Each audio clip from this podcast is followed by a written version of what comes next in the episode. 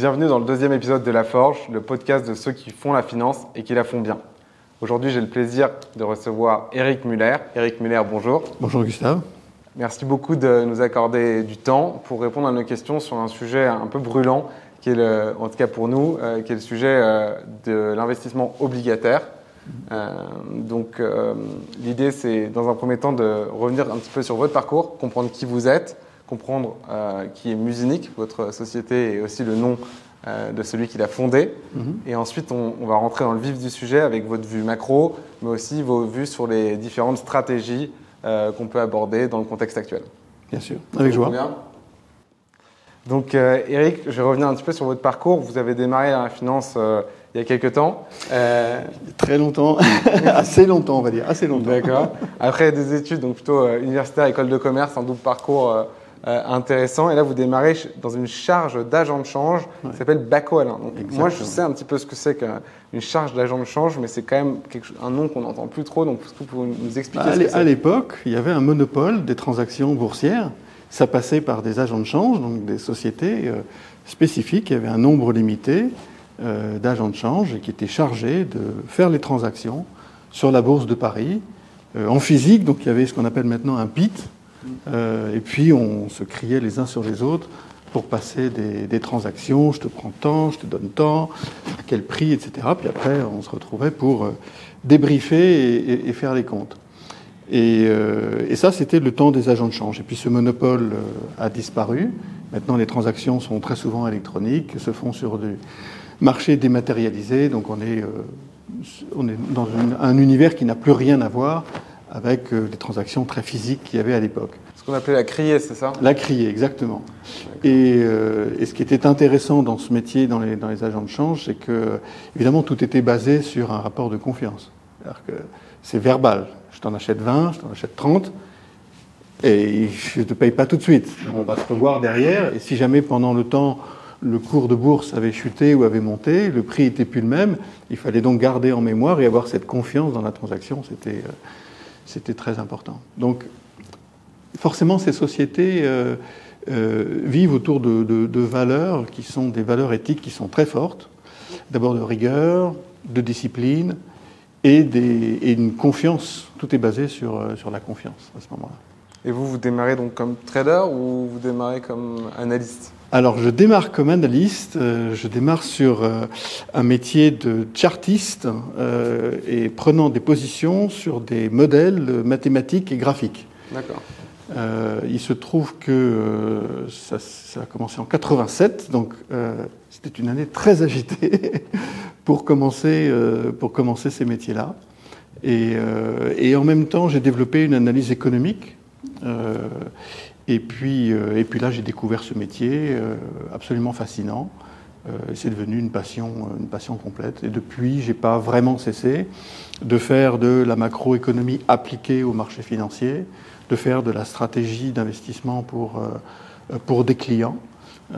donc réconciliant l'analyse et le fondement économique et économétrique que j'avais dans, dans mes études, dans une partie de mes études, avec un fondement plus commercial avec une, mission euh, de conseil euh, qui était la deuxième partie de, mes études et appliquée à ces marchés financiers. Parce que vous poursuivez ensuite un petit peu comme stratégiste dans différentes sociétés. Donc, si, je résume, donc CCF devenu HSBC, UBS, puis Calion devenu Crédit Agricole Investment Banking. Mm-hmm. et là, vous travaillez donc sur ces questions stratégiques, notamment, ça, on, peut, on, peut, y revenir rapidement parce que c'est intéressant, sur, sur l'écu euh, qui deviendra l'euro, c'est ça? Oui, oui, exactement. Et donc vous pouvez rappeler un petit peu euh, rapidement ce que ce, que c'était que, que l'écu? L'écu, c'était une monnaie euh, qu'on ne pouvait pas échanger dans la rue, mais qui était composée des monnaies européennes, d'un certain nombre de monnaies européennes. et donc il y avait un lien mécanique entre la valeur de l'écu et la valeur des, des, monnaies européennes. Et ça a été le précédent de l'euro. l'euro ensuite est devenu une monnaie en tant que telle.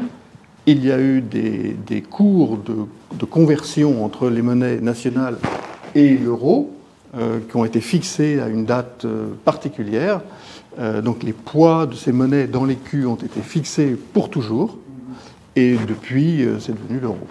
Est-ce que c'est similaire à ce qu'il y a sur le, le zloty actuellement, qui est indexé à l'euro? Est-ce que c'était Alors c'est pas le même système parce que les devises pouvaient bouger, leur, leur, valeur nationale, enfin la valeur des devises nationales pouvait bouger par rapport à l'écu, puisqu'on était en taux de change flexible, puis semi-flexible, puis ensuite totalement rigide. Euh, donc le zloty, lui, a un accord de parité ou d'un corridor euh, euh, d'évolution par rapport à l'euro, mais là, ce n'était pas tout à fait la même chose. Il y a eu plusieurs stades dans l'évolution des devises nationales vers l'euro, et c'est vrai qu'il y a eu un moment où on a eu un corridor, et à ce moment-là, dès qu'on touchait les bandes du corridor, il fallait intervenir, puis ce corridor s'est resserré euh, pour disparaître par la suite. Ok. Merci. Euh, et donc, deuxième partie de carrière, vous, vous en avez parlé, euh, plutôt sur la partie gestion de portefeuille. Mm -hmm. donc, vous démarrez côté investisseur chez Fidelity, du coup, mm -hmm. exact. pour commencer, et tout de suite sur la partie crédit. Tout de suite sur le fixed income. D'accord. Parce que c'était là-dessus que j'avais le plus travaillé de toute façon dans ma partie analyste stratégiste. Euh, il n'y avait pas eu que le, fixed income, mais c'était l'essentiel de mon, travail. Et effectivement, quand je suis passé du côté buy-side, comme on dit, entre les banques d'investissement et l'asset management, on dit souvent le sell-side et le buy-side. Euh, quand je suis passé en buy-side, euh, je me suis concentré sur le fixed income pour euh, Fidelity Investment. Okay. Et donc le fixed income, exactement, vous pouvez expliquer ce que c'est juste Alors fixed income, c'est revenu fixe. Hein, et revenu fixe, c'est toute la partie obligataire considère que, alors c'est pas tout à fait vrai, euh, mais dans la partie obligataire, vous touchez un coupon. Ce coupon, la plupart du temps, il est fixe. C'est pas vrai, parce qu'un coupon, ça, ça, ça peut s'indexer, et puis on peut faire des taux courts, donc on peut faire des taux variables. Euh, donc il y a un certain nombre de, de, de, de finesses ou de raffinements dans, dans l'univers des taux. Mais pour faire simple, euh, le gros de la cohorte, c'est euh, un taux fixe je prends mon coupon, 3%, et puis euh, j'investis dans une obligation, et chaque année, je vais toucher mon coupon jusqu'à la maturité de cette obligation qui va me rembourser en totalité la valeur que j'ai investie au départ. Donc très souvent, un émetteur, un que vous pouvez connaître, une entreprise, une grosse entreprise, qu'elle soit cotée au CAC 40 ou qu'elle soit cotée ou pas cotée au CAC 40, mais euh, ou en privé, peut très bien émettre une obligation et dit ben voilà, moi j'ai besoin de 100 euros, donc je vous emprunte vos 100 euros. Pendant 6 ans, je vais vous payer 5% de coupon. Et dans 6 ans, je vous rends les 100 euros. Alors évidemment, les 100 euros dans 6 ans ne valent pas la même chose que 100 euros aujourd'hui. Donc il y a tout un calcul actuariel qui vient derrière pour estimer quel est le prix de la valeur actualisée nette aujourd'hui, pour ceux qui ont fait de la compta et un peu de finance, euh, de ces flux futurs. Et c'est comme ça que chaque jour, on a des prix qui euh, sont différents sur les obligations parce qu'on estime différemment le taux d'escompte de ces flux futurs euh, dans le marché obligataire. Et donc un jour, on a l'impression que les taux vont être plus élevés, donc ça va réduire ma valeur actualisée nette. Le lendemain, les taux sont plus bas, donc ça va au contraire l'augmenter. Euh, c'est ça la mécanique euh, fixed income. Vous voyez que c'est pas si fixe que ça. Mais... Non, non on, voit, on, voit, ça et on retrouve effectivement des méthodes d'évaluation financière au sens large. Et, et, je pense que ce serait intéressant peut-être d'y revenir notamment le, les méthodes d'actualisation euh, après quelques années de taux zéro, euh, savoir comment vous actualisiez euh, Absolument. Des, des, des, des, flux dans, dans, ces périodes. Je pense que ça sera intéressant d'y revenir. Ensuite, donc juste pour, pour, finir un petit peu sur votre parcours, vous, vous, poursuivez sur la même practice euh, chez JP Morgan, euh, la banque d'affaires américaine. avant de rejoindre Musinic, vous êtes directeur des produits et de la stratégie. Mm -hmm. C'est bien ça Oui, exactement. Donc Musinic, on, y est d'ailleurs aujourd'hui, merci de, de, de, nous prêter cette salle de réunion. Euh, Musinic, euh, c'est plutôt méconnu euh, du grand public, euh, en France en tout cas.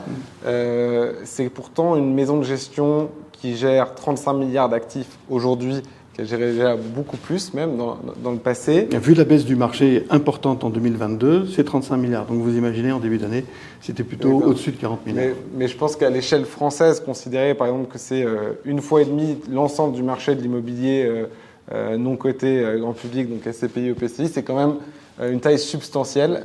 et donc c'est intéressant de, de comprendre qu'il y a ce type de maison indépendante qui existe et, et, et, comprendre un petit peu ce que vous y faites.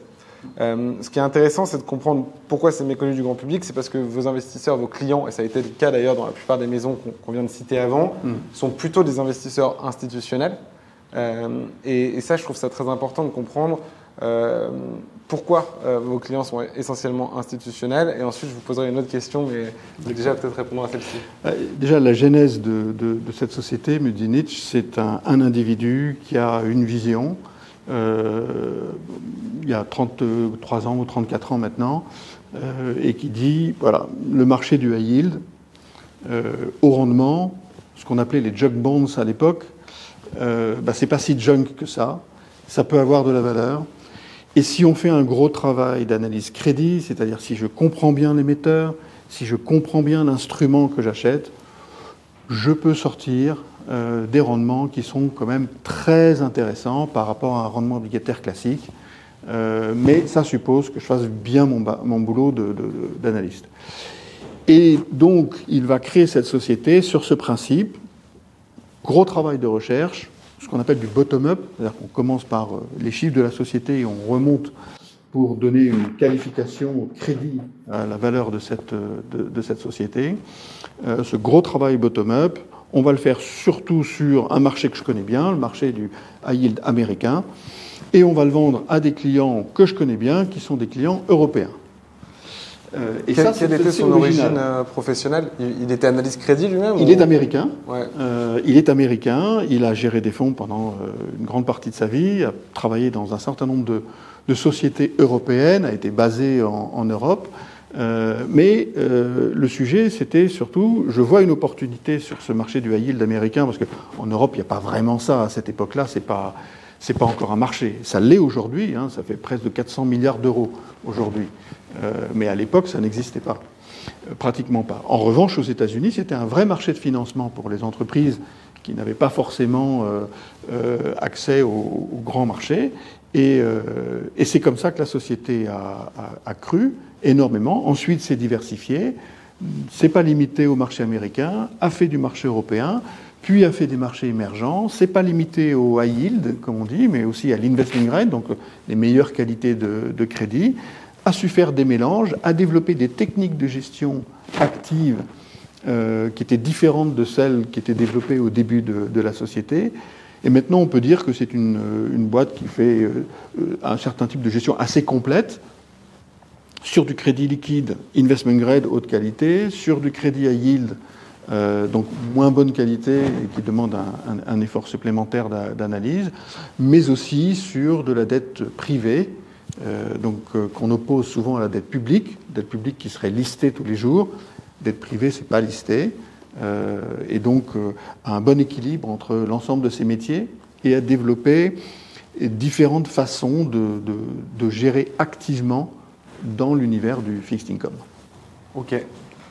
très, très intéressant. Juste pour y revenir, donc le marché obligataire, on, peut le classifier de différentes façons, mais notamment sur le sous-jacent et donc le niveau de risque du sous-jacent, donc high yield, haut rendement, euh, vous en parliez, c'est l'origine de Musinic. Qu'est-ce qui fait qu'on est une entreprise high yield C'est un niveau de rendement ou c'est un niveau de rating? Qu'est-ce qui fait qu'on est catégorisé comme high yield alors c'est la qualité euh, du bilan de la banque. Hein.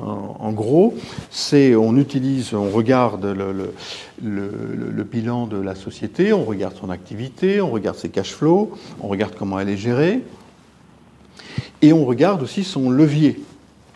Donc on peut avoir un faible levier, pas trop endetté, euh, dette nette sur EBITDA par exemple, petit, petit, une fois, deux fois euh, euh, l'EBITDA, et à ce moment-là, euh, on va être une bonne qualité d'entreprise. Donc on va être qualifié dans un univers qu'on va appeler investment grade par les agences de rating. Et puis, je peux avoir un business qui est beaucoup plus leveragé, où j'ai besoin de beaucoup plus de dettes que ça. Je suis leveragé 4, 5, 6 fois, euh, 7 fois. Et donc là, on va dire, bon, bah, c'est un peu plus dangereux. S'il y a une récession, c'est quand même une société qui va être euh, un peu plus en difficulté. Il y a plus de risques sur, euh, sur son bilan. Et donc, par conséquent, on va la catégoriser à yield. Donc, on met des lettres le plus souvent. alors, les lettres le, système de rating est différent selon les agences, Mais disons qu'on va utiliser un système où on a triple A, donc ça c'est le top du top. Euh, et ensuite on va aller en double A. Double A, il va y avoir des nuances, A, double A+, A flat ou double A-, enfin double A flat ou double A-, et etc. On va aller à single A et triple B. Et à triple B-, on arrête l'investment grade. On commence le high yield. Donc on reprend double B+, double B flat, double B-, B+, B flat, B-, triple C, et dans les triple C, il y a encore des sous-catégories. Et donc on voit la partie triple C, c'est ce qu'il y a de plus fragile en termes de balance sheet. La partie triple A, c'est ce qu'il y a de plus solide euh, dans les balance sheets. Et évidemment, le taux auquel on emprunte n'est pas le même selon la catégorie à laquelle on appartient. La logique veut que plus on a un bilan euh, solide et moins cher on va payer, et plus on représente du risque pour l'investisseur, et plus on va devoir euh, payer un taux qui sera bien supérieur. Oui, on en a pas mal entendu parler pendant la crise de la dette de, ces, niveaux de, rating dans les années 2010 avec les agences Fitch et Moody's notamment. donc merci de l'avoir rappelé. Je pense que tout le monde n'avait pas le, la granularité en tout cas de, de, ces notes. juste un point, c'est que la note elle n'est pas stable. Hein, c'est selon l'évolution de l'entreprise, on peut être dégradé ou on peut être au contraire upgradé. Donc on, le, la médaille qui est donnée par, euh, par le rating, elle n'est pas permanente. Il faut la mériter euh, systématiquement. En général, pourquoi c'est important pour, euh, pour les investisseurs? Parce que quand il y a un défaut d'entreprise, c'est sur les parties basses, évidemment, de crédit c'est là que la probabilité de défaut est la plus importante. Euh, un investment grade, vous n'êtes pas censé faire défaut, sauf s'il y a une fraude, sauf s'il y a un incident dans la comptabilité de l'entreprise et qu'on découvre que tout d'un coup euh, l'argent qui devait y être n'y était pas. Euh, mais normalement, si c'est transparent et si les comptes sont bons, vous ne faites pas défaut en investment grade. Vous faites plutôt le risque de défaut, il est en, en high yield. Et c'est là qu'on va essayer de trouver des instruments qui permettent de donner un prix à cette probabilité de défaut. Elle va être calculée et elle va être évaluée dans le temps et ça va impacter le prix des, obligations. Ok, très clair. Donc restons, restons vigilants euh, sur, ces notes. Euh, je vous l'ai dit, j'avais une autre question sur, euh, sur la typologie de votre clientèle institutionnelle. Je pense que c'est très important de le comprendre. c'est quel est le niveau en fait d'investissement dans l'obligataire de la part des institutionnels? Ça varie d'abord par type de client. Si vous êtes fonds de pension, vous n'investissez pas forcément de la même manière que si vous êtes compagnie d'assurance ou si vous êtes une banque. Et ça varie selon aussi les conditions réglementaires dans lesquelles on évolue. Ça varie aussi par région. Les fonds de pension en Hollande n'ont pas la même réglementation qu'un fonds de pension en Angleterre ou euh, en France. Donc chaque client est spécifique parce qu'il appartient à une région, parce qu'il a des contraintes euh, particulières, parce qu'il a une manière de gérer son actif et son passif qui lui est propre, euh, parce qu'il a des contraintes ESG qui sont aussi spécifiques parfois. Euh, donc chaque client est différent. Et ça, pour une entreprise, c'est très important de, l'ingérer dans sa manière de vivre, dans sa manière de réfléchir, parce que on n'est pas euh, vendeur de produits finis, euh, bloqués, figés, c'est ça, ou sinon vous en allez. On est obligé d'avoir une démarche beaucoup plus tournée vers euh, quel est votre besoin, où est votre frustration aujourd'hui, et de trouver une solution d'investissement qui corresponde à des particularités spécifiques du client.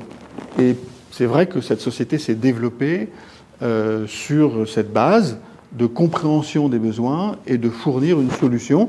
Alors parfois cette solution elle est exactement ciblée sur le client, parfois il y a un groupe de clients qui a une même problématique et donc du coup on va créer un, fonds qui répond à ces problématiques et qui va pouvoir être utilisé par, euh, par ces clients institutionnels. Mais parfois c'est du sur-mesure. Et, euh, et, ça c'est l'histoire de cette, de cette société. Et si je prends juste les, grandes masses euh, dans l'institutionnel, ou par opposition peut-être celle d'un particulier. On va avoir parfois la résidence principale qui va représenter 70% du patrimoine, peut-être un contrat d'assurance vie essentiellement investi sur un fonds euro qui va représenter 10% et peut-être 15-20% d'actions. Mhm. C'est quoi le mix pour un investisseur institutionnel? Bah, là encore, je, je vous dis, c'est assez compliqué de, donner un, un mix. Si je prends une compagnie d'assurance française, par exemple. Souvent en Europe, euh, on va avoir un 80% Pour les clients très prudents, c'est 80 obligataires, 20% equity. Et puis pour ceux qui ont une situation de funding, une situation de funding, qu'est-ce que ça veut dire?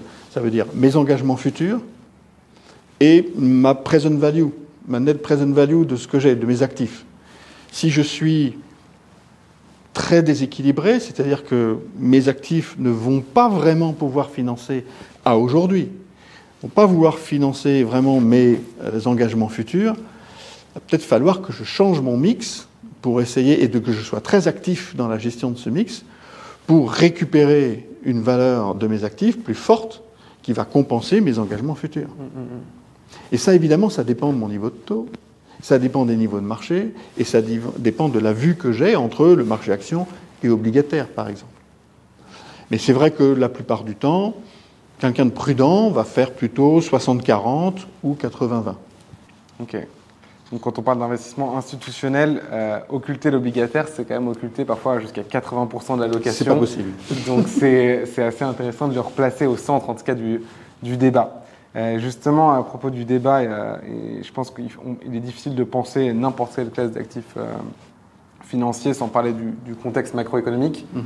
Euh, on est sur une année assez passionnante pour les observateurs, assez difficile pour les gérants. On vient d'assister notamment à une déroute simultanée des marchés obligataires et des marchés actions. Mhm. déjà, en quoi c'est spécial, en quoi c'est rare, et qu'est-ce que ça veut dire pour le marché obligataire dans les prochains mois? Alors la situation qu'on vit en, 2002, en 2022 est évidemment très exceptionnelle. La plupart du temps, en temps normal, on peut imaginer que les marchés financiers se comportent pas très bien, les actions baissent, les taux baissent. On, suppose que les taux vont baisser parce que l'économie ne va pas aller très bien et par conséquent, on va avoir une réaction, soit du marché, soit des banques centrales, qui vont essayer d'aider pour que l'économie reparte. Donc on peut miser sur cette euh, corrélation négative entre investissement dit risqué, à yield, equity, action, et puis de l'autre côté, obligations d'État, obligations allemandes, supposées être les plus sûres, en tout cas c'est leur réputation, euh, et on voit bien que les taux ont tendance à baisser lorsque les actions baissent. Donc du coup ça vient aider et à remettre du jus dans l'économie.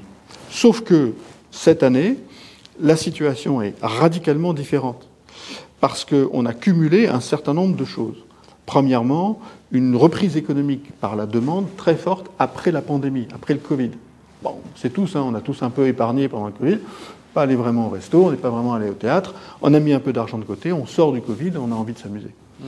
On a envie de dépenser, on a envie d'acheter ce qu'on n'a pas pu acheter parce que les magasins étaient fermés. Donc une très grosse demande à un moment donné où, quand on a gelé toute l'économie, bah, pour que le sang circule à nouveau, pour que euh, le bateau qui doit emmener ce bien ou ce, bureau de Chine en Europe, bah, il n'est pas placé forcément au bon endroit après, après les, confinements euh, successifs. Donc il va falloir du temps pour que ce qu'on appelle le supply side se remette en marche.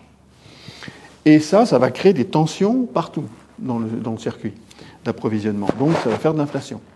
Une grosse demande sur un nombre de produits qui est insuffisant et dans une circulation sanguine commerciale qui se fait mal. Là-dessus, on ajoute un problème de guerre en Ukraine et donc de tension géopolitique, une crise des prix de l'énergie qui est absolument euh, faramineuse, euh, et tout ça casse complètement l'économie. Mais comme ça crée une inflation très forte, aujourd'hui on est à 10% d'inflation en Europe, il va falloir que les banques centrales réagissent, parce que les banques centrales ont comme objectif de maîtriser l'inflation. Et pour la Banque centrale européenne, c'est son seul objectif. On n'en a pas deux. Aux États-Unis, il y a un double objectif. Il faut que je maintienne le plein emploi et que je contrôle l'inflation. Mais en Europe, on n'a qu'un seul objectif, on contrôle l'inflation. Donc il faut faire quelque chose. On ne peut pas ne pas faire. Et ce qu'on fait, c'est qu'on monte les taux. Donc dans la situation normale, où normalement, quand l'économie commence à souffrir, on pourrait voir les taux baisser, ce qui donnerait un peu d'oxygène, ce n'est pas le cas parce qu'il faut contrôler ces anticipations d'inflation à long terme. Il n'y a qu'une seule manière de faire pour la Banque centrale aujourd'hui, c'est de monter les taux. Et de les monter vite parce qu'ils ont démarré tard. On ne va pas développer ce point-là, mais ils ont démarré tard. Donc il faut aller plus vite aujourd'hui pour vraiment avoir un impact sur ces anticipations d'inflation. Et alors ça, ça a fait que ben, l'appel sur les taux ne peut pas se produire. Donc non seulement on a des valorisations obligataires qui sont négatives, on a des valorisations equity qui sont négatives, et là où on pensait que tout allait, bien sur certaines matières premières, eh bien, si la demande globale n'est pas bonne, c'est beaucoup plus volatile que prévu. Un risque récessif latent euh, sur, sur, ce sujet. Euh, sur, les, sur, la, sur, la, baisse de taux dans, dans le durcissement du marché, il hmm. faut aussi rappeler peut-être qu'on part d'un point zéro. Donc la baisse de taux n'était même pas une alternative en fait. Parce que... Alors on démarre. on était très proche de ce qu'on, alors ce qu'on appelle le lower band. Euh, dans, la terminologie spécialisée, c'est-à-dire le niveau de taux le plus bas, au-delà duquel on n'aurait plus vraiment d'effets positifs, on ne cumulerait que des effets négatifs. Donc évidemment, on ne pouvait pas baisser les taux. Mais surtout, on ne peut pas rester en situation aussi accommodante, parce que depuis des années, c'est ce qu'on appelle un régime de répression financière. En gros, on met des taux très très bas euh, pour que toute l'épargne existante se mettent sur des, des, actifs plus risqués. Euh, c'est une manière de forcer l'épargnant, s'il veut gagner de l'argent, on va le forcer à prendre un peu plus de risques. S'il reste en cash, il gagne rien, voire il perd, avec des taux négatifs. Il perd. Donc on va l'obliger à prendre un peu de risques, et euh, pour ça, il a fallu mettre les taux extrêmement bas, à des niveaux jamais vus. Et en plus, les banques centrales ont acheté des obligations pour faire s'assurer que la transmission se fasse bien, c'est-à-dire que les taux longs aussi baissent, pas seulement les taux courts, mais les taux longs. Donc, toute la courbe des taux baisse. Et euh, le résultat, c'est qu'on était dans un régime euh, tout à fait exceptionnel. Si l'inflation repart, il faut sortir de ce régime exceptionnel, extrêmement euh, accommodant, pour aller vers un régime qui lui-même doit être restrictif, puisque la situation d'inflation est exceptionnelle maintenant, dans l'autre sens. Et ce ce voyage entre extrêmement accommodant et restrictif est pénible, est clairement douloureux et force une valorisation des, actifs très différente. Et ça, c'est un changement de régime fondamental. On ne va pas revenir au régime précédent tout de suite. Donc il faut comprendre ça et puis s'adapter euh, à cette situation. Parce que là, si, j'essaie de comprendre, je regarde par exemple les, euh, emprunts américains à 10 ans. Euh, on a un repli, je crois, sur l'année. Les, chiffres datent du, 18 novembre, mais de, 17% à peu près sur, l'année. En quoi c'est particulièrement euh, violent C'est peut-être par rapport à la perspective de rendement qu'on a sur ce type de, produit, en fait. Bah, on ne voit pas. enfin, c'est extrêmement rare sur les 15 dernières années. On n'a jamais eu une telle performance négative aussi prolongée des obligations d'État en général. Euh, donc on voit bien que là, il s'est passé quelque chose de tout à fait euh, phénoménal. Euh, d'une part, clairement, les taux étaient trop bas au départ, mais maintenant, le risque, c'est qu'ils aillent un peu trop haut, parce qu'il va falloir, et ça c'est la, position des banques centrales aujourd'hui, c'est-à-dire, dans une économie, on a de l'offre et de la demande. Bon, nous, l'offre, banque centrale, on ne sait pas trop comment travailler là-dessus. Je veux dire, la rapidité des bateaux entre l'Asie et l'Europe ou les États-Unis, nous, on peut monter les taux, ça servira à rien. ou on peut les baisser, ça servira à rien. En revanche, sur la demande, on peut agir. Mais quand on monte les taux, et, ou, qu'on se resserre le crédit, ben, forcément, ça va commencer à agir sur des secteurs comme l'immobilier. Ça va agir sur le crédit à la consommation. Euh, et par cette contrainte sur le crédit, on va agir sur la demande. Et comme aujourd'hui l'inflation est très très haute, il faut aller, entre guillemets, contraindre très très fortement la demande pour essayer de l'équilibrer par rapport à l'offre. Évidemment, c'est un jeu qui bouge aussi, hein, parce que fur et à mesure, l'offre s'améliore, la fluidité se remet, donc à ce moment-là, on a moins besoin de, monter tôt. Mais on n'est pas encore exactement dans cette phase-là. C'est ça qui est euh, très spécifique aujourd'hui, qui est très difficile à exécuter, facile à comprendre, facile à conceptualiser et extrêmement délicat dans l'exécution. Très intéressant. Euh, donc euh, ce mouvement finalement de marché, ce contexte macro, euh, ça a évidemment aussi eu des conséquences sur les marchés de capitaux, donc les, flux. on a vu notamment en Europe sur le high yield, on en parlait, donc les, obligations au rendement, un repli de, 12,5 milliards d'euros, donc 12,5 milliards d'euros de retrait, et jusqu'à 25,2 milliards de, de, de retrait sur l'investment sur grade. Comment vous regardez ça? Est-ce qu'il faut sortir? Est-ce qu'il faut, est-ce qu'ils ont une raison de sortir ces investisseurs? Qu'est-ce qui a fait qu'ils sont sortis? Enfin, Comment vous observez ces phénomènes? Alors, quand on analyse les flux, il faut regarder les flux dans leur globalité et regarder aussi ce qui s'est passé sur les actions. Alors, je n'ai pas le chiffre exact, mais on démarre 2022 avec une position en allocation d'actifs qui est tout à fait logique. Eh c'est difficile de, de, de, contester ça. Il fallait être très surpondéré sur les actions et financer cette surpondération sur les actions par une sous-pondération sur le crédit. Pourquoi? Parce qu'on savait que les banques centrales allaient monter les taux, il y avait un risque d'inflation. Alors, on n'avait pas prévu la guerre hein, en Ukraine, mais on savait de toute façon qu'il fallait faire un ajustement. Donc on démarre l'année comme ça. Fin du premier trimestre, tout le monde est négatif. Et ce que font les allocateurs d'actifs, c'est qu'ils disent, bon, bah, de toute façon, on n'a pas encore des taux qui sont intéressants, on n'a pas encore des spreads qui sont intéressants, donc on va rajouter de l'argent sur les va, on va doubler notre mise, en quelque sorte. Et si jamais l'économie va bien, eh bien à ce moment-là, on aura un levier avec les actions qui sera très très fort. Bah, ça n'a pas marché. donc deuxième trimestre, on voit les, actions qui continuent de baisser, les taux aussi qui continuent de monter, parce que justement on a cette guerre en Ukraine, on a cette crise énergie, cette poussée de l'inflation et ce besoin d'aller encore plus vite, plus loin pour les, banques centrales.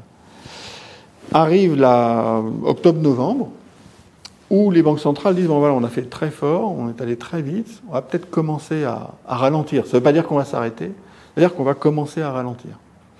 Et là, on regarde les portefeuilles, les marchés actions sont très mauvais, moins 20%, obligataires, moins 15%, ce pas des chiffres qu'on a l'habitude de voir, mais on se dit, demain, avec le durcissement monétaire d'aujourd'hui,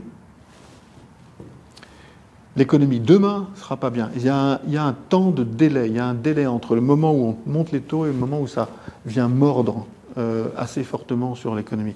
Donc demain, les anticipations de performance des actions, les anticipations de résultats, euh, les dividendes par action, les performances sont en train d'être révisées à la baisse, très sensiblement. Et donc, ce qu'on qu voit, c'est euh, des institutionnels qui ne sont pas en train de remonter encore leur, portefeuille actions, mais plutôt en train de les baisser maintenant. Et ça, ça vient profiter euh, au marché obligataire, à cause des nouvelles valorisations récentes, donc septembre-octobre. Donc, tous ces flux qu'on a vus ont correspondu pour beaucoup à des flux entrants sur les marchés actions et ce que, nous anticipons pour les prochains trimestres, c'est un mouvement inverse où on va commencer à réduire la voilure sur les actions parce que les perspectives de résultats ne sont plus les mêmes. Et en même temps, là où on avait des taux à 0 ou 1, on se retrouve avec des taux à 4 ou 5 ou 8 ou 9 selon la qualité de crédit. Donc sur de l'euro investment grade, aujourd'hui, 4%. En début d'année, 0,5. Vous voyez qu'on n'est plus du tout sur les mêmes valorisations. Et donc l'argent va venir sur l'obligataire, moins de risques, mais quand même, j'ai plus de chances d'obtenir un résultat confortable sur l'obligataire qu'en attendant d'être payé sur les dividendes des entreprises. Le dividende moyen, s'il dépasse 2% l'année prochaine, moyen, ce sera bien. Et là, je peux avoir 4% sur de l'investment grade. Et si jamais je prends un peu plus de risques en high yield, je vais chatouiller les 7-8%. Là, la proposition n'est plus du tout la même par rapport à l'année dernière, plus du tout la même en valeur relative. Et donc, les flux que l'on a vus sortant correspondaient à un état de choses en début d'année, correspondent plus aujourd'hui à la réalité de, de, ces nouvelles valorisations, et donc on pense que ça va s'inverser. Ok. Donc là, euh, le 80-20 euh, va retrouver euh, ses, ses, lettres de noblesse Exactement, exactement, exactement. Ok, d'accord. Donc quand on, quand on parle bon, d'obligations, maintenant, c'est aussi important de comprendre les risques. Je pense que les risques actions, on a déjà parlé, on en reparlera, mais c'est peut-être plus connu. Le risque obligataire, finalement, un, vous parliez au départ du, du, point de départ de Musinic avec cette, cette volonté d'avoir une, une grosse analyse crédit dans, dans l'approche. C'est peut-être le, le, premier risque à, à, aborder du coup avec Musinic et, et vous. Euh, Est-ce qu'il est bien pricé justement? C'est-à-dire que les, les, les, niveaux de rendement dont vous parlez sont euh, attrayants, mm -hmm. mais est-ce qu'il price bien ce niveau de défaut qui évidemment peut euh, euh entamer cette performance? Tout à fait. Alors, il y a deux, deux, types de risques hein, que je voudrais montrer. C'est vrai que sur les actions, on peut perdre tout, mais on peut gagner énormément. Ça peut faire x10, x20, 50. Pas tout le temps. Hein, pas tout le temps. pas tout le temps. Euh, mais si on a acheté euh, Tesla au bon moment, euh, si on a acheté Apple au bon moment, etc. etc. Sur l'obligataire, le risque est dit asymétrique. Parce que vous, vous payez 100, vous allez être remboursé 100. Au milieu, vous allez toucher les coupons.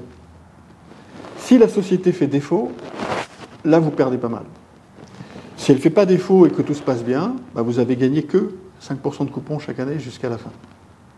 Donc c'est un risque qu'on dit asymétrique. Donc ça dépend beaucoup de l'endroit, du moment où vous rentrez dans le marché et de la manière dont vous allez naviguer euh, dans ce marché. Mais le risque, il est quand même moindre que sur les actions parce que on ne perd pas tout sur de l'obligataire.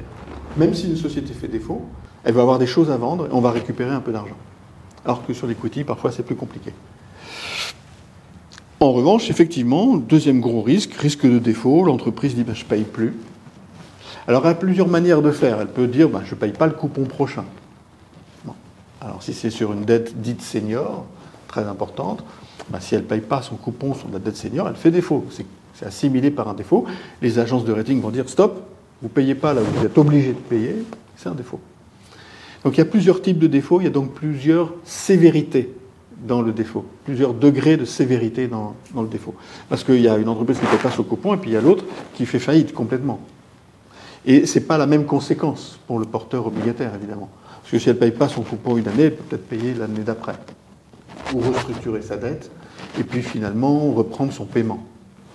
Donc, dans le défaut, il y a plusieurs granularités, il y a plusieurs euh, niveaux. Mais c'est les agences de rating qui sont juges de paix en la matière et qui décident de classifier en défaut ou pas une entreprise lorsqu'elle manque un paiement. Et là, ce qu'on peut regarder dans le marché, c'est qu'il y a des instruments qui nous permettent de mesurer le taux de défaut anticipé par le marché à un certain niveau de prix. Et aujourd'hui, on anticipe sur ces instruments 40% de défaut sur 5 ans. dans le high yield européen, par exemple. High yield européen. High yield européen. 40% de défauts sur 5 ans. Alors, on va le dire autrement, on va dire que 40% des entreprises qui peuplent le marché du high yield européen vont disparaître dans les 5 prochaines années.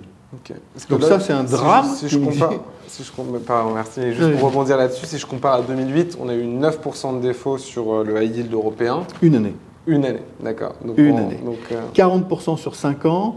Alors, il y a un petit calcul à l'intérieur, mais ça fait un peu moins de 8% chaque année. Hein. D'accord. Euh, ça fait 7,5, 7,6 chaque année, puis c'est cumulé sur 5 ans. Donc, c'est pour ça qu'on arrive à 40% sur 5 ans. peu ou prou le niveau de la pire crise des 100 dernières années, répété sur 5 ans. Répété sur 5 ans. Et ça, ça n'arrive pratiquement jamais. D'accord. Euh, très bien. Donc, donc ça, c'est intéressant. Donc, vous, vous considérez, à partir de ce qu'on s'est dit, euh, que, ce risque de, défaut est plutôt bien pricé déjà. Il est un peu exagéré. Il est un peu exagéré parce qu'on n'a jamais vu d'abord des taux de défaut de 7 à 8% pendant 5 ans. Euh, ça ne s'est pas produit, même dans les pires moments de la crise financière. Deuxièmement, euh, si c'était le cas, on serait dans une situation extrêmement grave. Donc il n'y a plus rien qui subsiste après un tel niveau de défaut, après un tel ravage. Donc simplement ce qui se passe, c'est que dans les prix de marché qui bougent tous les jours, il y a un moment donné, il y a une angoisse des participants euh, euh, qui se matérialise, il y a une absence d'acheteurs euh, qui fait que ben, on cherche le, point d'achat. Vous savez, les volumes ne sont pas constants dans le marché. donc quand on a un moment négatif, un moment de crise, on veut vendre. Ben, on ne vend pas forcément ce qu'on veut au prix où on le veut. Euh, parfois, la liquidité euh, disparaît et il faut descendre son prix beaucoup plus bas pour trouver un acheteur qui est prêt à prendre le risque inverse. Dans ces moments d'exagération, on price synthétiquement un défaut qui n'existera pas dans la réalité. Mais on le price quand même parce que tout d'un coup, on s'est fixé sur un prix. C'est la situation dans laquelle on a été ces dernières semaines. Et c'est là où nous nous disons, ben là maintenant, c'est quand même une grande partie du risque est maintenant pricé avec des taux de rendement maintenant qui atteignent des niveaux intéressants, c'est plus la même proposition. Ok, et ce qui, m'amène à une autre question, c'est comment vous, voulez évaluer le, risque de défaut? Parce que parfois, on parle des marchés financiers, on a l'impression que c'est voilà, une grosse machine. vous, vous évaluez des sociétés et vous allez directement parfois à leur rencontre. Voilà, vous avez une analyse. Enfin, expliquez-nous un petit peu comment vous vous évaluez ce, risque de défaut en tant que, en tant que gérant. Alors, on a un analyste de crédit dont l'unique fonction est précisément d'analyser le bilan de l'entreprise et ses cash flows. Pour faire correctement son travail, c'est sûr qu'avoir de l'expérience, c'est important, parce que ça permet d'avoir vécu des crises, euh, ça permet d'avoir les bons réflexes, les bonnes questions à se poser sur le bilan d'une entreprise et la manière dont elle va générer ses, cash flows futurs.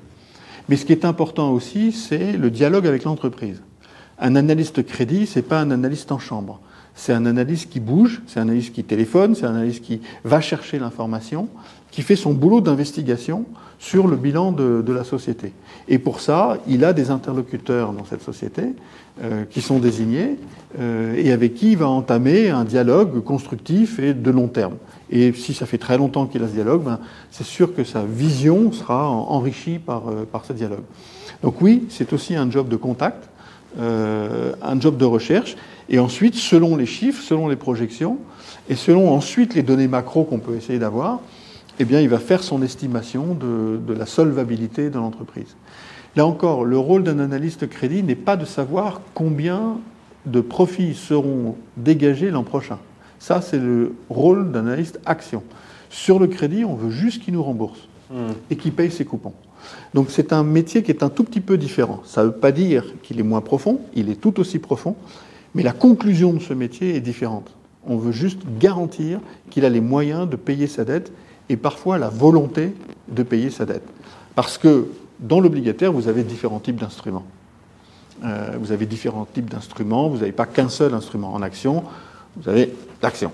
Bon, après, là, soit un pouvoir de vote, soit pas de pouvoir de vote, mais l'action.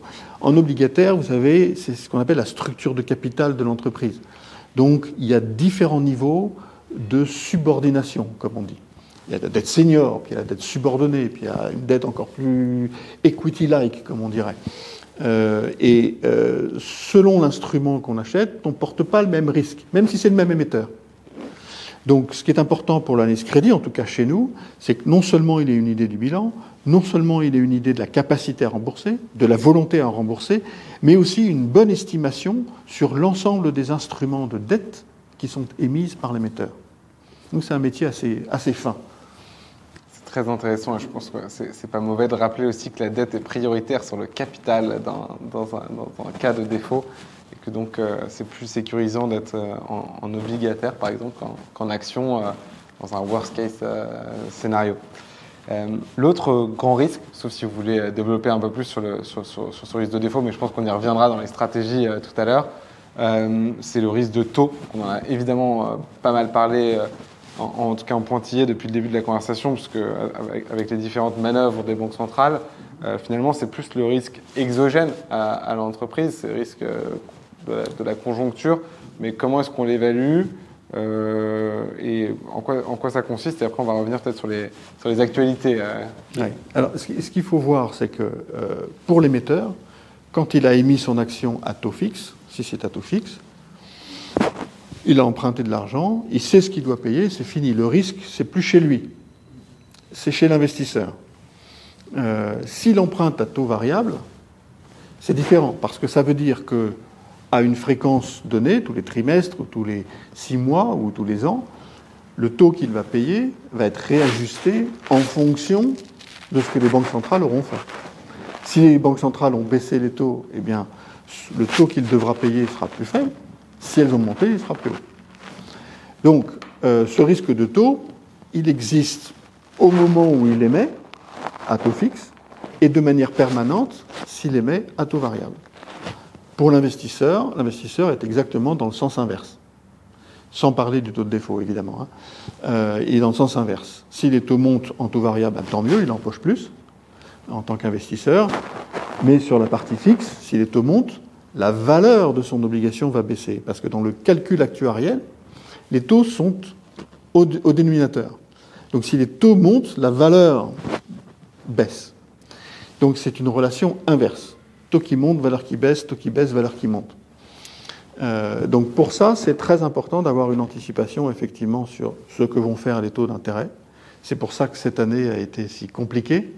Et c'est pour ça que les années précédentes étaient un peu plus confortables, parce qu'on a eu plus de 10 ans de baisse de taux assez continue. Donc il y avait mécaniquement un effet positif sur les valorisations obligataires. Maintenant, avec les taux qui montent, on a mécaniquement un effet négatif sur euh, la valeur obligataire. Donc, c'est pour ça qu'il faut se protéger. C'est pour ça qu'il faut être agile.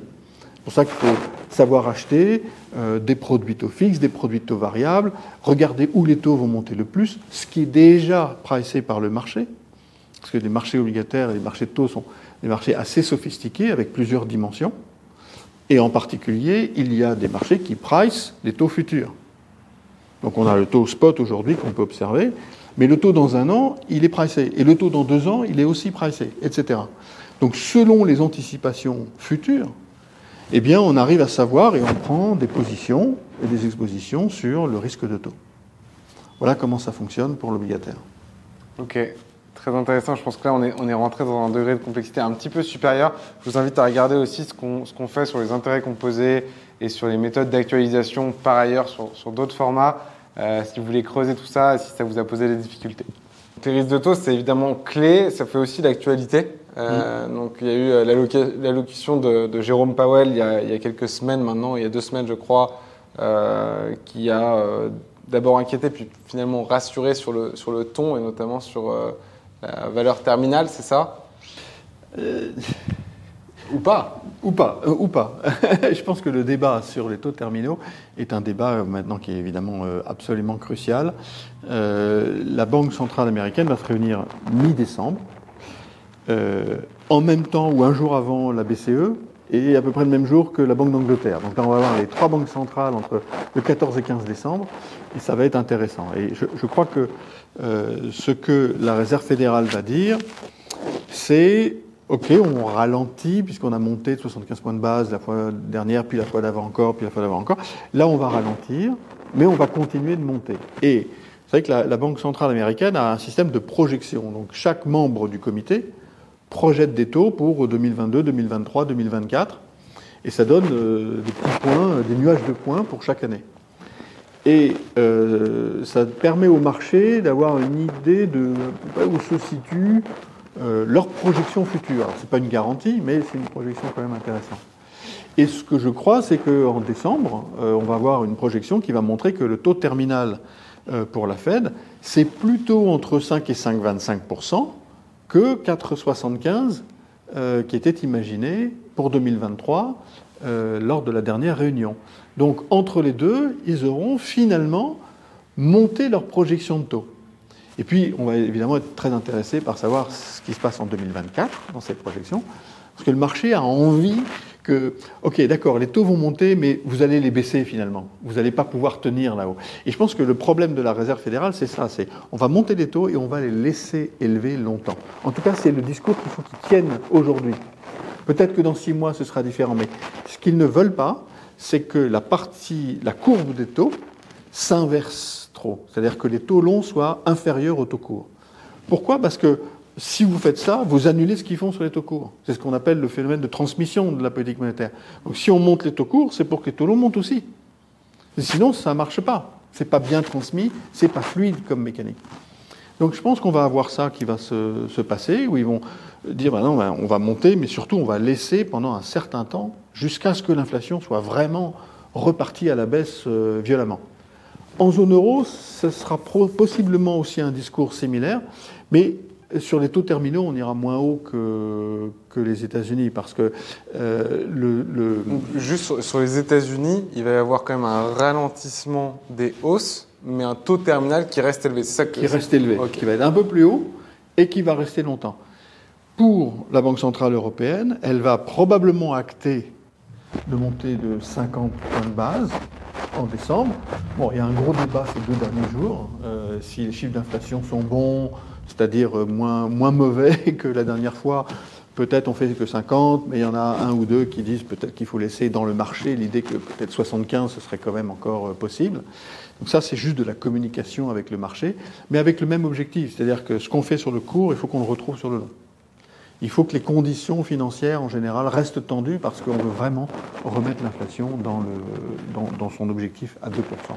10%, 2%. Il y a quand même du chemin à faire. Hein. Mmh. Donc évidemment qu'il y a des mécaniques de calcul, de glissement annuel, je ne vais pas rentrer là dans, le détail, on va noyer tout le monde, mais euh, évidemment que l'inflation va décélérer l'année prochaine. S'il ne se passe rien, l'inflation décélère quand même. Mais il faut qu'elle décélère un peu plus vite pour satisfaire euh, les banques centrales. Sinon, elles vont rester euh, En Europe, le sujet, c'est quand même aussi souvent les divergences de points de vue. Euh, donc, les, les, divergences de points de vue qui se matérialisent par des divergences de situation économique et notamment en inflation. Je crois qu'on est autour des 20%. J'ai encore cité la Pologne pour différentes raisons, notamment géographiques. Mhm. voilà, qu'est-ce qui se passe aujourd'hui et qu'est-ce que ces divergences de points de vue peuvent avoir comme effet au niveau de la Banque centrale? Hmm. Alors, la Banque centrale décide sur les taux pour la zone euro seulement. Donc, euh, uniquement pour les pays qui sont membres de la zone euro, mais évidemment, ça a des répercussions sur euh, les pays d'Europe centrale, dont euh, l'essentiel du commerce est fait avec, la zone euro. Et évidemment que aussi ils ont un œil sur leur niveau de taux de change par rapport à l'euro et que si les mouvements sont très très très très fort, ça crée des problèmes chez eux aussi. Donc on ne peut pas dire qu'il n'y a pas de conséquences effectivement pour, euh, pour la Pologne ou la Hongrie qui ont leur devise nationale. Mais l'essentiel de la décision pour la BCE, c'est pour les pays de la zone euro.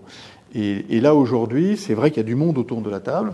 Il y a quand même un décalage nord-sud euh, qui, il y, a des, il y a des débats, effectivement, entre euh, ce que l'on dit, ce qu'on appelle les pays du Nord, euh, qui sont, bon, genre Allemagne, Hollande, et qui ont un point de vue Autriche, et qui ont un point de vue très, très strict, et des vues très, très strictes. Et puis, la vue du Sud, dont on dit qu'elle est plus relaxe. Dans la réalité, c'est pas vrai. Parce que je pense que les objectifs des uns sont les mêmes objectifs que les autres. Euh, simplement, le chemin pour euh, y parvenir et les contextes macroéconomiques peuvent effectivement être différents. Aujourd'hui, vous allez en Estonie, euh, vous avez des taux d'inflation qui sont très très élevés, aux alentours de 15 à 20% Donc eux, ils hurlent en disant il faut absolument monter les taux très très vite parce que je ne peux pas tenir avec ça. et puis en France, on a un taux d'inflation qui est plus bas que les autres. Donc on aurait possiblement besoin de dire bah, on n'a pas besoin d'aller se précipiter. Donc vous voyez que ce n'est pas si simple, effectivement, euh, pour la zone euro, parce qu'elle doit gérer une problématique nationale, euh, multinationale, au sein de son, Conseil. Néanmoins, si on regarde dans euh, l'histoire, les, grands pas de décision ont été pris souvent à l'unanimité. C'est-à-dire qu'on peut discuter, on peut perdre un peu de temps sur une décision, mais les grandes décisions ont toujours été prises correctement, exécuté comme il fallait, et une fois la décision prise, il n'y avait pas de débat derrière.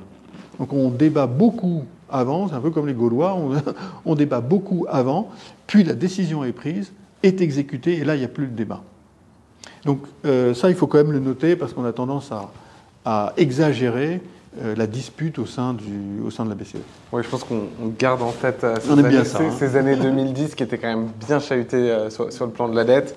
mais, mais, en tout cas, restons optimistes et espérons que l'histoire se répète. Alors, oui, mais regardez 2012. Une fois qu'on a.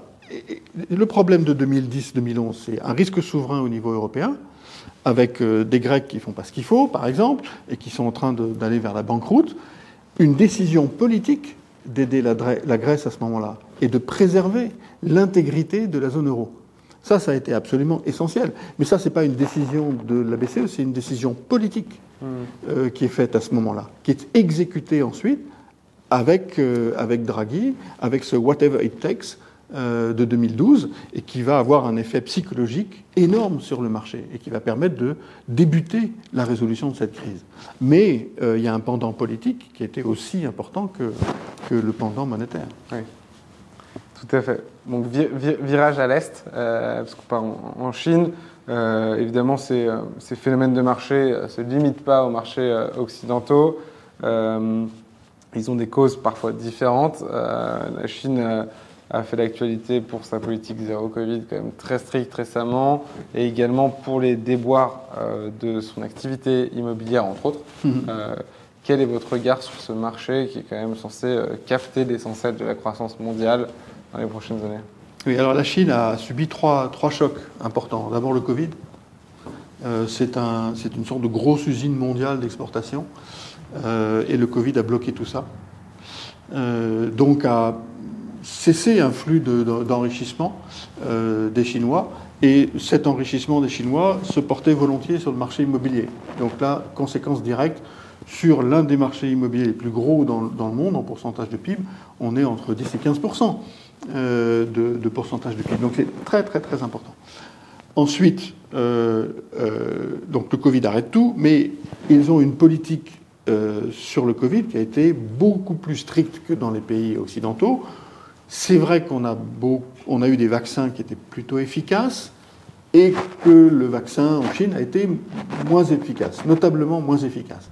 Donc du coup, le besoin de confinement est prolongé, voire durci et appliqué avec une très grande sévérité euh, en Chine. Et depuis maintenant plus de deux ans. Donc euh, évidemment, c'est assez, euh, pénible. Mais ce, que fait cette politique zéro Covid, c'est de bloquer le tissu productif et de bloquer la consommation des ménages aussi. Donc on a beaucoup ralenti, et quand on bloque le, système productif et la consommation des ménages, évidemment, forcément, l'immobilier continue lui aussi de se dégrader. Ça, ça a été une crise euh, euh, forte qui n'est pas terminée. Donc notre vue là-dessus, c'est que euh, la politique zéro Covid doit s'assouplir. Pour ça, il faut des taux de vaccination qui sont plus élevés et une réussite sur le vaccin qui soit plus forte. Pour l'instant, on ne voit pas ça venir. Donc on aura des, chahuts, des, moments où on va croire qu'ils euh, vont relaxer leur politique zéro Covid, et puis des moments où, au contraire, il va falloir qu'ils resserrent. Et il y a dix jours, on avait l'impression qu'ils allaient relâcher, et il y a huit jours, on a bien vu que ce n'était pas possible, et là, ils sont en train de durcir davantage les zones de confinement. Donc on aura des hauts et des bas qui vont être euh, très, très difficiles à, à évaluer, à percevoir. Euh, et donc, on ne va pas pouvoir vraiment baser une politique d'investissement sérieuse là-dessus. Deuxième point, c'est l'immobilier. Alors, l'immobilier, euh, pour nous, c'est assez simple. Euh, ce que doit faire la Chine et ce qu'elle est en train de faire, mais elle a mis du temps à être cohérente dans son approche du marché immobilier, on comprend pourquoi, c'est d'une part ne pas aider fondamentalement par de l'argent public un marché qui a été très spéculatif et qui n'est pas fait euh, d'innocent. Euh, donc là, la victime aujourd'hui, elle n'est pas innocente. Cette politique zéro Covid a été assez pénalisante sur, sur les marchés. On a vu aussi un peu de chahut sur les marchés immobiliers chinois et notamment les grands promoteurs. Quel est votre regard sur ce marché immobilier? Est-ce qu'on doit s'attendre à un marasme financier à la Japon années 90 ou est-ce que ça n'a rien à voir? Non, non, il y, a des, points communs. Euh, ce qui se passe, c'est que, comme, je l'ai dit avant, le marché de l'immobilier, c'était l'une des destinations de l'épargne des Chinois. Euh, et le besoin de, s'équiper, et le besoin d'acheter euh, un appartement et de sortir de, avec ce, mouvement des provinces, enfin des, campagnes vers les villes, le besoin de, créer des, logements. Et parfois, c'est vrai, de manière un peu spéculative. Euh, ce qui est évident dans l'histoire du marché immobilier chinois, c'est que les victimes, en l'occurrence les sociétés qui sont en train de faire défaut, ne sont pas innocentes. Donc, énormément leveragées, euh, il y a eu évidemment énormément d'erreurs de gestion, et maintenant avec cette croissance chinoise qui est beaucoup plus faible, et avec les, incidents qu'on a, enfin les événements qu'on a notés avec le, Covid par exemple, c'est évidemment que euh, le marché, les ventes immobilières baissent lourdement.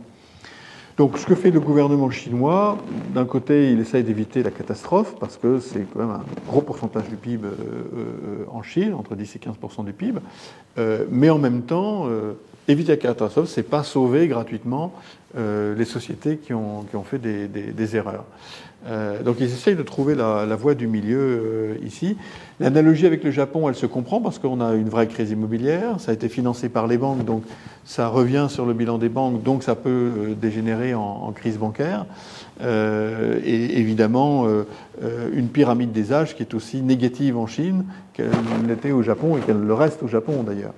La différence majeure, c'est que le, besoin de logement en Chine reste très fort et par conséquent, l'accès à la propriété restera l'une des destinations essentielles de l'épargne chinoise. Il faut juste que l'ensemble se, remette, se remette en place et que la régulation permette d'éviter les, excès de leverage qu'on a vus précédemment et qui ont causé cette crise. Ok, des excès de leverage qu'on a peut-être même pu voir euh, en Europe sur la période, mais on y reviendra peut-être à une autre occasion. Euh, je pense l'objectif à présent, c'est plutôt de comprendre, une fois qu'on a, on a posé ce cadre, comment investir sur ce marché obligataire, euh, d'abord du point de vue des stratégies, puis peut-être euh, plus spécifiquement euh, comment on aborde ce marché obligataire quand, on, quand, on, rentre dedans. Donc du point de vue des stratégies, ce qu'on voit c'est que des gros investisseurs, et souvent les, et même les plus agressifs comme les hedge funds commencent à se, à se, repositionner dessus. Il y a une étude de BNP sur, des, sur des investisseurs tota-, totalisant plus de 380 milliards d'euros euh, considèrent qu'ils ont une intention forte de rentrer sur le marché obligataire dans les prochains mois. On a Daniel Loeb, qui est également un patron de hedge fund, qui considère que c'est l'une des opportunités les plus lucratives euh, du moment, je cite. Hein. Mhm. Euh, donc voilà, un contexte euh, avec des investisseurs qui sont plutôt les, les premiers arrivés qui, qui reviennent. Comment est-ce que vous, vous voyez tout ça? Est-ce que vous l'accueillez favorablement? Est-ce que vous êtes d'accord avec leur vue On est beaucoup plus constructif sur le crédit qu'on ne l'a été toute cette année, hein, pour être honnête. on a démarré l'année 2022 avec des taux très bas, des spreads pratiquement inexistants et un risque de hausse de taux majeur. Donc on avait envie de se protéger à ce moment-là en prenant des obligations courtes, courte duration, c'est-à-dire euh, des obligations à deux ans ou trois ans qui viennent à maturité dans, assez peu de temps. C'est ça qu'on appelle par duration courte. Euh, et on continue de privilégier ce genre de, ce duration. Et je vais expliquer pourquoi. Mais on voit bien que le cycle macro continue de se détériorer euh, à l'heure actuelle. Donc qu'est-ce qu'on peut acheter comme obligation? Alors que le cycle continue de se détériorer et que l'on va rentrer dans une récession dans les tout prochains mois pour euh, deux ou trois trimestres au moins. Il faut être prudent, forcément. Il faut être attentif à ce qu'on achète, extrêmement exigeant et plutôt préférer quelque chose de diversifié. Ce que je veux dire, c'est que le moment aujourd'hui, c'est il faut être diversifié. On ne peut pas mettre tous les œufs dans le même panier.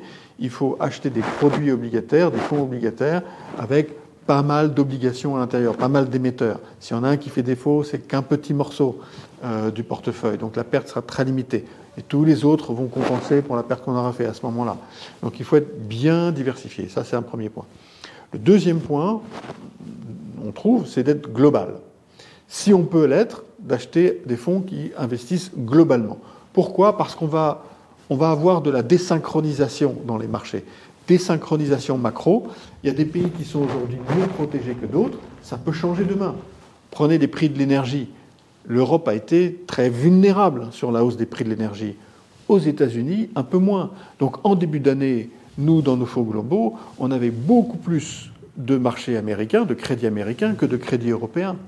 Puis au fur et à mesure euh, du déroulé de cette crise énergétique, on a vu que les prix du gaz, qui étaient à 300 euros, viennent vers 100 euros. Euh, le kilowattheure. Donc, du coup, forcément, euh, ça a changé notre position. Et puis, entre-temps, le marché européen avait beaucoup sous-performé le marché américain. Donc, on a changé notre fusil d'épaule il y a deux mois. Et maintenant, on a plus de marchés européens que de marchés américains dans nos fonds. Donc, c'est l'avantage d'être global et une gestion active globale, c'est qu'on peut se protéger. Euh, peut-être que demain, les marchés émergents vont aller très très bien. Ce sera le moment de revenir il faut avoir cette, cette, cette, cet espace d'investissement assez large. Troisième point qui est important, c'est d'être flexible. Il ne faut pas être rigide dans sa position. Il faut acheter des fonds qui ont cette capacité à bouger. Euh, et être sa capacité à bouger, après, bon, il faut regarder dans le détail euh, chaque fonds, mais ça veut dire que dans le passé, on a des gestionnaires qui euh, savent changer d'avis quand il faut. on a toujours une vision. Mais après, il y a une volatilité dans le marché qui est très importante. Il y a des changements tactiques qu'il faut savoir opérer au meilleur coût. Parce que quand on tourne un portefeuille, ce n'est pas gratuit. Quand on achète et qu'on vend quelque chose, il y a une fourchette de prix. On ne vend pas au même prix qu'on achète. Parce qu'évidemment, au milieu, il y a un intermédiaire et il prend sa commission. Donc, plus on tourne le portefeuille, plus on a tendance à lâcher de la performance dans le marché, à la donner aux autres. Donc, il faut savoir bouger ce qu'il faut bouger, mais en même temps conserver ce que l'on peut conserver, ce qui sera l'encre du portefeuille, et bouger ce qu'il y a de plus volatile et de plus tactique. Donc il faut pour ça être assez agile et assez, euh, flexible. Et puis, il ne faut pas avoir peur des produits dérivés simples. Produits dérivés simples, c'est des options.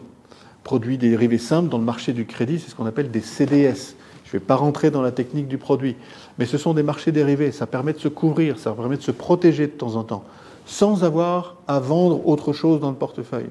Juste avec des petits produits dérivés qui permettent euh, de faire des opérations de, euh, de, risque sur mesure pour le portefeuille.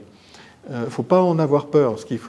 Là où c'est plus opaque, c'est dans des produits structurés à base de dérivés. Mais dans les dérivés, ce qu'on appelle les dérivés vanille, ce n'est pas quelque chose qui est forcément extrêmement dangereux. Ça peut apporter beaucoup de bénéfices à des fonds. Et nous en avons dans certaines de nos stratégies. Donc ça, c'est effectivement la stratégie d'investissement du gérant, donc vous, euh, et Musinic et, d'autres gérants. Euh, pour les particuliers, je pense qu'on peut retrouver en tout cas la logique que vous avez, euh, par laquelle vous avez commencé.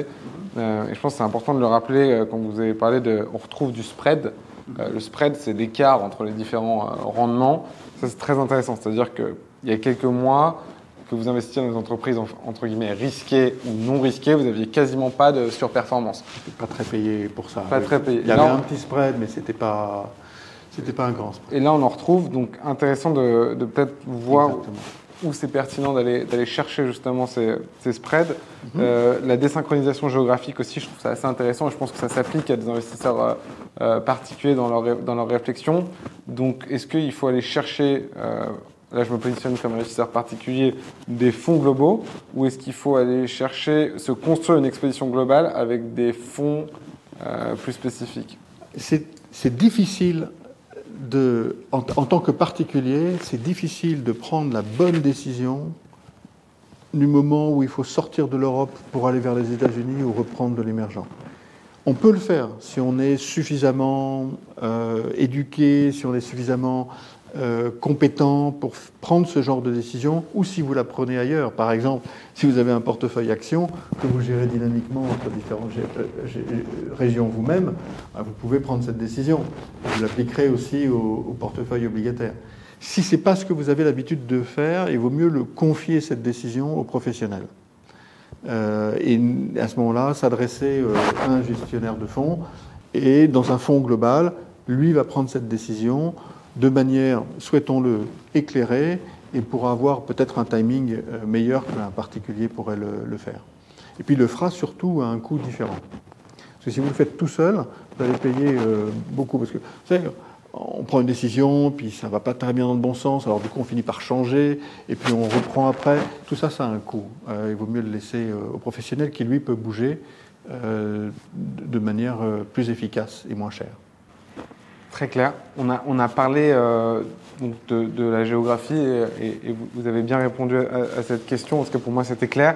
Euh, on a parlé aussi euh, précédemment des risques de crédit, risques de taux. quand on baptise la stratégie, j'imagine qu'on doit prendre en compte ces paramètres-là. typiquement, je pense que si on prend une duration plus courte, on a un risque de crédit et, on s'expose à ces différents risques dans une moindre mesure.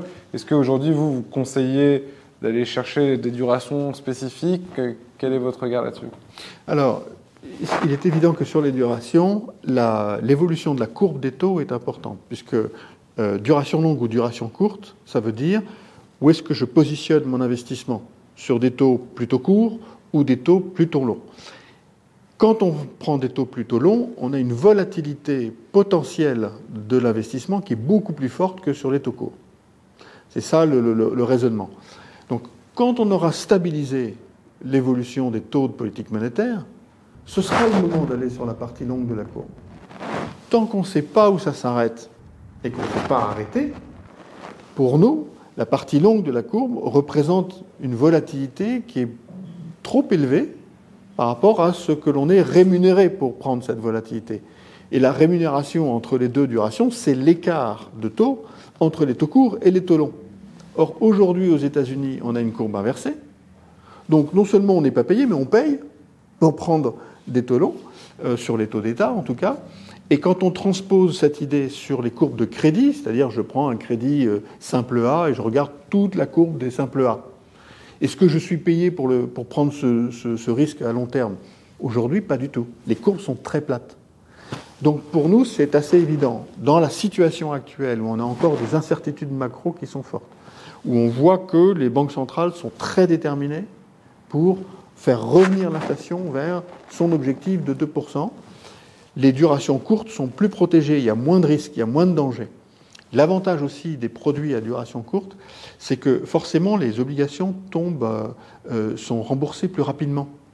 Donc quand les taux montent, à chaque fois vous avez des cash flows, par exemple 20% du fonds va euh, venir à maturité pendant l'année, eh bien vous pouvez réinvestir ces 20% à des niveaux plus élevés qu'avant.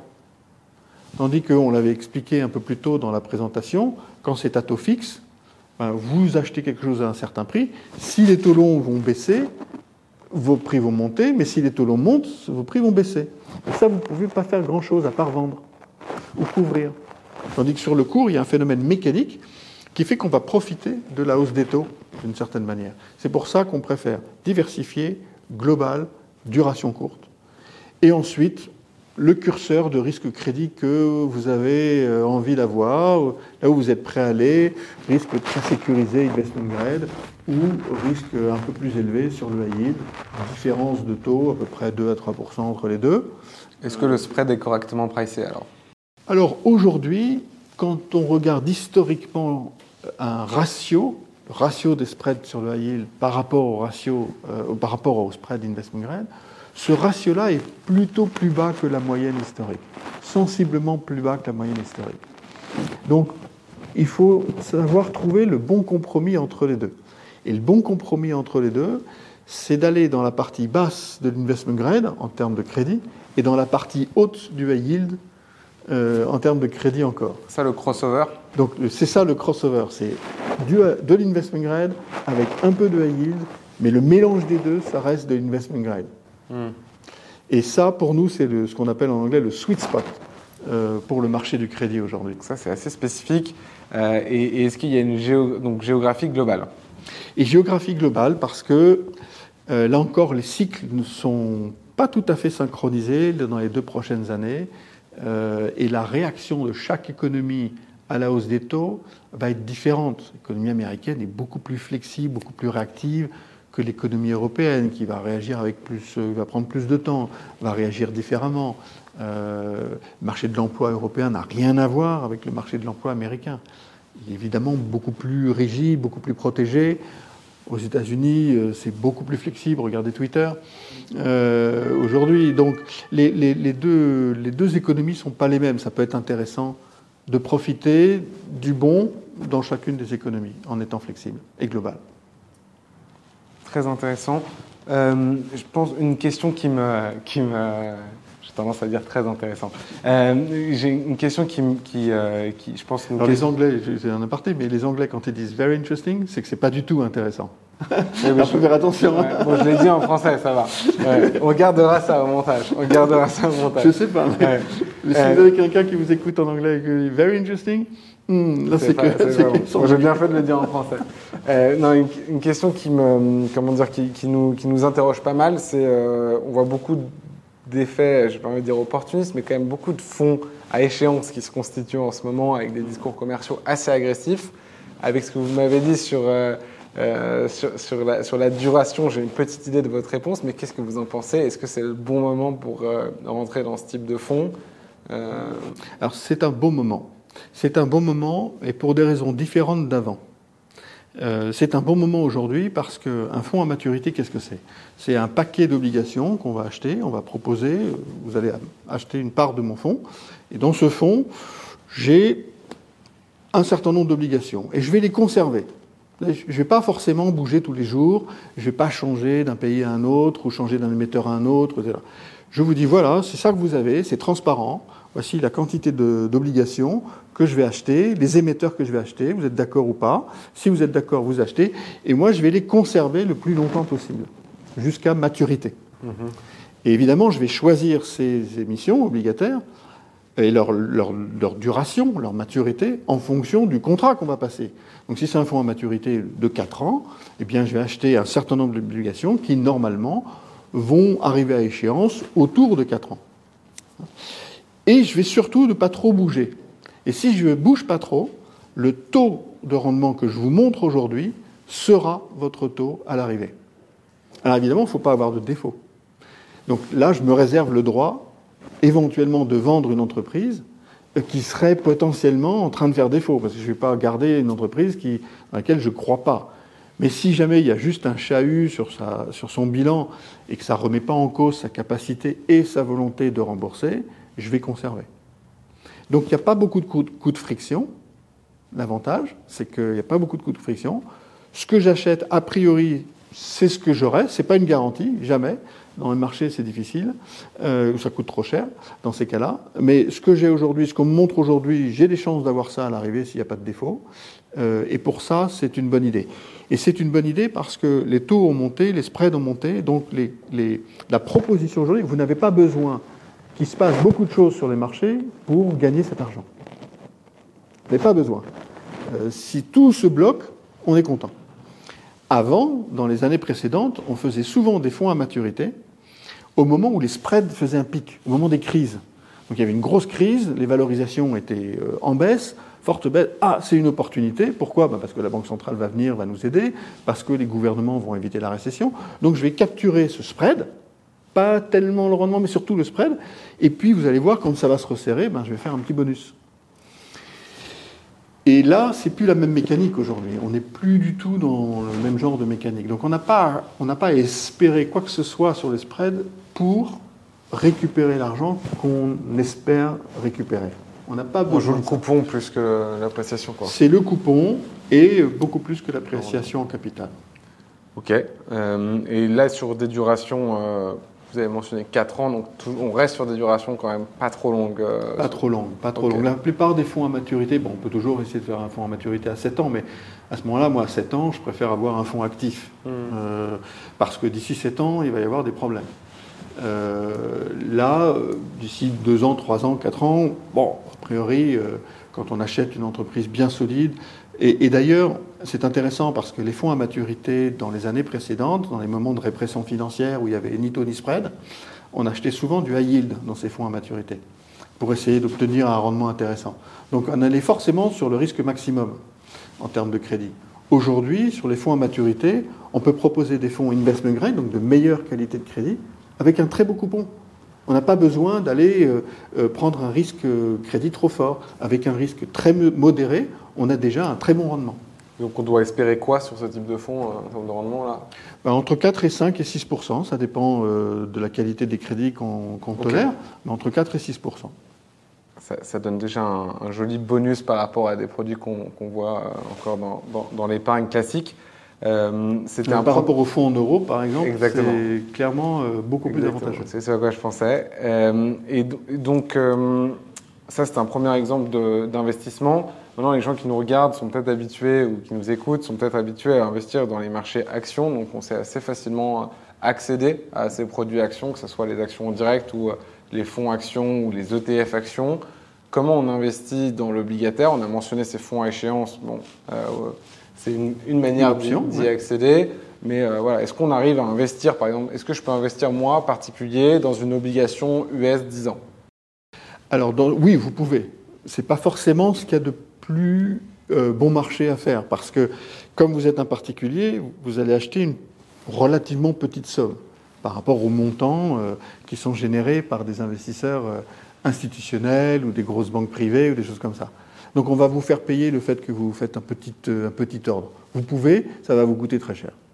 Donc, c'est pas très intéressant. Il vaut mieux, là encore, passer par des professionnels de la gestion euh, et euh, acheter des fonds qui sont, dont la politique de gestion est très clairement identifiée.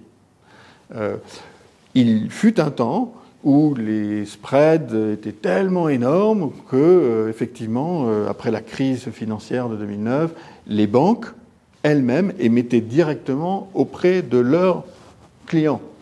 Regardez, j'émets moi sous mon nom, donc on réduit votre coût d'achat, puisque c'est ma dette à moi que je vous vends directement à vous. Ça se produit pas trop euh, en ce moment, donc les opportunités sont pas sont pas si bonnes que ça en termes de euh, obligations individuelles à acheter. Il vaut mieux passer par euh, par un fonds. D'accord Alors ça c'est simple, hein, vous allez sur votre pourvoyeur d'épargne, Colbert, et vous verrez un certain nombre de fonds euh, obligataires qui sont labellisés obligataires, euro-obligations, obligations monde, ou avec des noms parfois un peu plus ésotériques. Vous savez que c'est de l'obligataire, vous savez que c'est une gestion active, et vous pouvez, euh, et vous pouvez acheter ces, ces fonds. Parfait. Donc ça, vous parlez de, justement de gestion active. Volontairement, euh, vous qui êtes un gérant actif, vous posez la question de la gestion passive. Euh, je pense que c'est une thèse qui a été surtout développée sur les marchés actions, en réalité, euh, avec euh, des indices difficiles à battre dans les dix dernières années, comme euh, MSCI World ou euh, même le S&P 500. Qu'en est-il en fait sur le marché obligataire? Est-ce que ces mêmes ETF, ces mêmes indices existent? Mhm. et est-ce qu'ils sont difficiles à battre surtout? Oui. Alors, oui, ça existe, évidemment. Sur les marchés actions, c'est vrai qu'il y a eu beaucoup de dispersion. Euh, parce qu'on l'a dit tout à l'heure, on peut avoir des plus 200, 300%, ou des euh, moins 200%, ou des moins 50%. Donc très très très grosse dispersion. L'avantage euh, de la gestion passive en action, souvent, c'est que ça permet d'avoir une sorte de prix moyen du marché, et on passe par un ETF, et ça coûte moins cher qu'un gérant actif. mais dans un passif, vous avez le bon, la brute et le méchant, je dirais. C'est que vous avez la bonne entreprise, entreprise euh, moyenne, euh, sans surprise, et puis euh, vous avez celle qui va capoter. Et quand vous êtes en passif, ben, vous payez ça. Et puis, vous avez ce qu'on appelle une prime qui est négative ou positive. C'est-à-dire que l'ETF, en passif, c'est un prix théorique de marché. S&P 500 théorique. Et après, le prix où vous vous achetez, c'est pas celui-là. C'est un prix évidemment qui tient compte d'une commission d'achat, mais c'est aussi dépendant des flux entrants ou sortants dans le produit en question. Donc le produit en question, il peut valoir 2 à 3 ou 4% plus cher ou moins cher que le S&P. C'est la même chose pour l'obligataire. Euh, c'est le principe de l'ETF. Et donc, euh, quand il y a beaucoup de gens qui sortent du produit passif, eh bien, le produit traite avec une prime négative. Euh, et quand il y a beaucoup de gens qui rentrent, vous le traitez avec une prime positive. Donc ce qui se passe, c'est que mettons le marché soit très bullish, donc haussier, et puis vous voulez acheter, ben, tout le monde l'a fait avant vous, donc vous payez 2% de plus ou 3% de plus par rapport à votre sous-jacent. C'est la même chose dans l'obligataire. C'est pour ça que. Donc il y a une surcote. Euh, il peut y avoir une surcote ou une décote. Il faut prendre ça en compte. Et qu'en est-il de la surperformance de. Enfin, est-ce qu'il est facile de surperformer euh, les indices obligataires? Ça dépend. Moi, je vais vous dire, quand on est talentueux, qu'on a la bonne recherche, qu'on a le bon savoir-faire, normalement, on doit pouvoir surperformer l'indice en données brutes. C'est notre travail, généralement, dans nos performances, on a, nous, cet objectif et on le remplit. Après, il y a les. Est-ce que le marché, c'est-à-dire en moyenne, les gestionnaires actifs sur le segment obligataire le battent Ou est-ce que c'est vraiment l'exception? Je prends vraiment ce risque parce que pense que c'est vraiment intéressant de faire ce parallèle euh, S&P ou MSCI, ces indices très difficiles à battre. Est-ce qu'on est retrouve les mêmes phénomènes euh? Non, on, a, on a une population de, gérants qui battent l'indice euh, qui, est, qui, est, conséquente. Maintenant, c'est pas je bats l'indice de 10 centimes. Ce qui est intéressant, c'est pour le risque pris de battre l'indice suffisamment, au moins pour couvrir vos frais, c'est-à-dire qu'à la fin de l'année, en ayant payé vos frais, vous êtes couvert au moins par la surperformance du gérant. Ça, c'est très important. Euh, et ensuite, ça va dépendre du risque que vous prenez, que vous êtes prêt à prendre. Plus vous prenez de risques de déviation par rapport au benchmark, plus vous augmentez votre chance de surperformer. Mais tout le monde n'est pas prêt à prendre ce, risque. Donc ça dépend. Vous avez parfois des gestionnaires ou des fonds qui sont très prudents. Ils vont vous donner accès au marché, euh, donc comme le benchmark, et plus ou moins un petit quelque chose dans le meilleur des cas, ils vous couvrent les, frais. Bon, très bien. Et puis vous avez des fonds un petit peu plus euh, tactiques, un peu plus flexibles, et qui vont prendre des paris qui vont diverger un peu du benchmark, à prendre un peu plus de, caractère euh, par rapport à ce benchmark. Ça, c'est plutôt nous ce qu'on fait. Et généralement, on arrive à surperformer assez sensiblement le, benchmark. Ok. Euh, très clair. Peut-être pour conclure. Mais ce n'est pas une garantie. Hein. C'est pas une garantie mais c'est plutôt, j'imagine, votre historique, sinon vous vous le, vous, le diriez pas. Euh, peut-être pour conclure euh, sur, sur, ce sujet, en, tout cas, euh, un fonds de Musinique que vous conseilleriez en particulier aujourd'hui. Je rappelle que tous les fonds de Musinique sont distribués via Codebert, mais un fonds de Musinique que, que vous conseilleriez en, en particulier aujourd'hui Aujourd'hui, nous, nous, recommandons beaucoup des fonds donc, de maturité courte, crossover et globaux, et nous avons un produit, euh, en l'occurrence, qui s'appelle donc c'est un, mot anglais qui veut dire rendement amélioré hein, en, français, euh, qui est un fonds qui est, euh, qui est, très grand, qui fait plus de 10 milliards, qui est géré depuis plus de, de 20 ans, qui a une performance tout à fait exceptionnelle sur la durée et qui protège bien tout en permettant de capturer la hausse du marché quand il y en a une. Et ça, c'est un fonds phare que, que nous recommandons aujourd'hui dans le contexte dans lequel nous sommes. Donc si je vous ai bien suivi, c'est un fonds global, C'est un fonds global, c'est un fonds à maturité courte, un fonds à maturité courte. d'accord Et euh, c'est un fonds qui est en crossover entre l'investment grade et du high yield. Et un peu de high yield, un peu de high yield. Donc, donc il a plutôt une- investment grade. Il, a, il est investment grade. En moyenne, sa note est investment grade. Et il prend un petit peu de high yield pour tilter la performance, mais du, de- du high yield de meilleure qualité. Ok.